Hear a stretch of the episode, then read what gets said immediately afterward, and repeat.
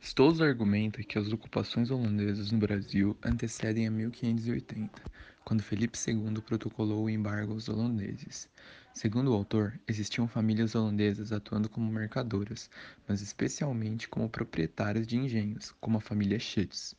Através disso, o autor expõe uma preocupação anterior, mesmo que localizada, da produção açucareira por parte de grupos oriundos dos Países Baixos, mostrando, dessa forma, a importância não só da circulação do produto, mas da presença na produção dos gêneros tropicais, sendo a ocupação um fator mais ligado ao âmbito político do que o econômico. A implicação do texto de Ed Stolz é que deve ser dada uma maior relevância às relações comerciais, já que estas, além de afetarem duramente a economia de um local, influenciam político e culturalmente, além de ajudarem na compreensão da história de certa região, já que as relações econômicas são sempre afetadas pelas mudanças políticas, sociais e culturais que lá ocorreram.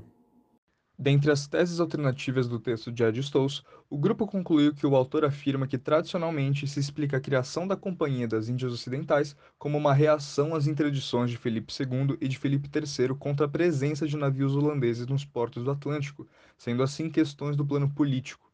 Entretanto, o autor contraria essa tese ao demonstrar que as medidas dos Felipes não interromperam efetivamente o comércio dos flamengos e dos holandeses. Na metodologia do texto de Ed Stolz, o autor faz uso de fontes primárias e secundárias. Como fontes secundárias, utiliza obras de historiadores como Octave Mus e Vitorino Magalhães Godinho para obter informações dos mercadores e seus fluxos comerciais no Brasil. Como fontes primárias, faz uso de arquivos dos municípios de Antuérpia e Bruges, além de arquivos do Santo Ofício em suas visitações ao Brasil para escrever sobre os mercadores flamengos relacionados à colônia. Referente à estrutura, o texto de Ed Stolz pode ser dividido em dez partes. Introdução. O autor anuncia seus objetivos iniciais, que são a revisão e a reflexão crítica acerca das interpretações da presença holandesa no Brasil e a contextualização da proto-história das invasões holandesas. Relações entre Portugal e Flandres. Apresentação das relações entre os comerciantes flamengos e Lisboa. Avanço da colônia de Antuérpia em Lisboa a consolidação da presença de mercadores e enviados de Antuérpia em Lisboa. Erasmo Schetz. Descrição da família Schetz e o protagonismo de Erasmo Schetz em Lisboa e o seu engenho em São Vicente, no Brasil. Feitores no engenho dos Erasmos. O autor faz um estudo detalhado dos feitores que o engenho teve entre as décadas de 1580 e 1610 aproximadamente. Gestão do engenho a dependência dos chats de feitores assalariados e suas constantes desavenças como problemas de gestão do engenho de ordem econômica. Movimento colonial em Flandres. O desenvolvimento da colônia de Flandres em Lisboa como resultado de potencial demográfico e técnico acumulado. Consolidação dos comércios flamengos no Brasil. O Brasil como um lugar de destaque para os empreendimentos flamengos no fim do século XVI e início do século XVII. Companhia das Índias Ocidentais, a criação da companhia como fruto de questões políticas e conflitos entre as burguesias holandesas popular e nacionalista e as tradicionais. Conclusão: fechamento do texto e conclusão de que o comércio entre Flandres, Portugal e o Brasil se tornou se iniciou antes do século XV e teve seu auge por volta de 1580 a 1620. Esse crescimento foi atrapalhado pelo desenvolvimento da Companhia das Índias Ocidentais e da restauração em Portugal. O autor oferece uma nova visão sobre a presença holandesa no Brasil e seu papel constitutivo de uma economia capitalista na colônia. O texto é rico em detalhes e reflexões críticas, com leitura fluida, graças à coesão com que Stolz articulou seus argumentos. Também, essa visão diferente da tradicional justifica o que o autor se propôs fazer logo no início do texto, que era delinear uma revisão da história da ocupação holandesa, de modo que fique estabelecido o papel preponderante que tiveram na constituição da economia colonial, mesmo antes de 1580 e da criação da Companhia das Índias Ocidentais. O autor citou a ocupação holandesa a partir de um quadro social amplamente divergente entre portugueses e neerlandeses, que são também, respectivamente, católicos e calvinistas. A companhia holandesa não detinha os saberes da produção açucareira e foi necessário instrumentalizar os antigos senhores de engenho e lavradores portugueses para que a produção fosse efetivada. Mas, para conciliar as duas assertivas anteriores, foi central no processo a administração do carismático João Maurício de Nassau e uma série de medidas conciliatórias que permitiam a convivência de interesses tão distintos em Pernambuco, quanto a respeito à liberdade de culto e também às atribuições econômicas e fiscais, servindo os holandeses por muitas vezes como os banqueiros e credores daqueles antigos senhores de engenho que estavam a vir com a economia açucareira. Para narrar o que ocorreu durante a ocupação holandesa no nordeste da colônia, Boxer adota uma perspectiva personalista, colocando João Maurício como um astro, ao redor do qual orbitam todos os outros participantes, agentes e personagens daquele período e região.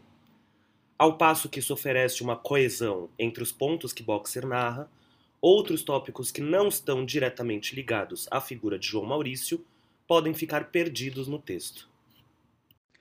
Dentre as teses alternativas do texto de Boxer, o grupo concluiu que o autor utiliza o comentário do historiador brasileiro Manuel de Oliveira para refutar a tese de Frei Manuel Calado, que afirmava que não havia exemplos de portugueses que, após ter tido relações amorosas com mulheres hereges, viessem a desposá-las. O autor também contraria a grande importância que os historiadores modernos dão à comunidade judaica, e por fim, ele vai contra o apontamento de muitos historiadores de que os portugueses e os espanhóis foram mais inteligentes e bem-sucedidos em suas relações com os ameríndios, visto que, tratando-se do período estudado, isso não poderia condizer com a realidade. Na metodologia do texto de Charles Boxer, são utilizados como base documentos de fontes primárias e secundárias, dentre eles uma carta de João Maurício ao rei Luís XIV, referente ao trabalho no Brasil realizado por artistas como Franz Post. Além disso, o autor tem como um de seus pilares os relatos de Frei Calado, acerca da figura de João Maurício. Ao final do texto, para embasar a maneira como ocorreu a saída de João Maurício do Brasil, é utilizado o testamento feito por ele à Companhia das Índias para direcioná-los na governança do país. Estruturalmente, o texto de Charles Boxer pode ser dividido em quatro blocos. Primeiramente, a introdução e o contexto da vida de João Maurício. O autor aponta os feitos de João Maurício enquanto governador-geral do Brasil holandês, como a criação do primeiro observatório astronômico e meteorológico no Novo Mundo, o seu empenho em evitar os males da monocultura e a criação da cidade de Mauritia, atual Recife. Em segundo lugar, implicação da presença holandesa nas esferas social, política, religiosa, econômica e militar. Na questão religiosa, o autor demonstra o quanto João Maurício se mostrava relativamente tolerante em relação aos portugueses católicos e aos povos indígenas. Além disso, o autor demonstra que a conversão dos holandeses ao catolicismo se mostrava mais provável do que as dos católicos portugueses ao calvinismo. O terceiro ponto que pode ser apontado é o funcionamento dos engenhos de açúcar. O autor explica a atividade dos engenhos açucareiros e aponta que os holandeses se fixaram, na realidade, mais no âmbito urbano do que no âmbito rural. Dessa forma, o funcionamento das lavouras em Pernambuco, por exemplo, dependia em grande parte dos, dos portugueses e de seus escravos. Em quarto lugar, o fim da presença de João Maurício no Brasil e as falhas da ocupação holandesa. Nassau não era um bom economista ou financeiro, de acordo com o autor. Sendo assim, a presença holandesa no Brasil não perdurou por muito tempo, levando os holandeses a buscar outras conquistas territoriais, como por exemplo o Chile. A perspectiva personalista de que o autor se vale pode dar margem a uma interpretação de causa e consequência, que exclui outros agentes e fatores sociais, políticos, religiosos e econômicos como fundamentais no processo de colonização. Além disso, Boxer, ao descrever o comportamento dos indígenas daquela região, adota uma postura leniente, ou ao menos desinteressada, da violência que o processo colonizador causou nos nativos. De modo geral, o grupo notou também que parece haver uma maior tolerância ao descrever os processos colonizadores dos holandeses, em oposição ao que se diz sobre os portugueses, no sentido de que os primeiros ganham ares civilizatórios e edificantes, enquanto se lega aos ibéricos o aspecto violento e desumano da colonização.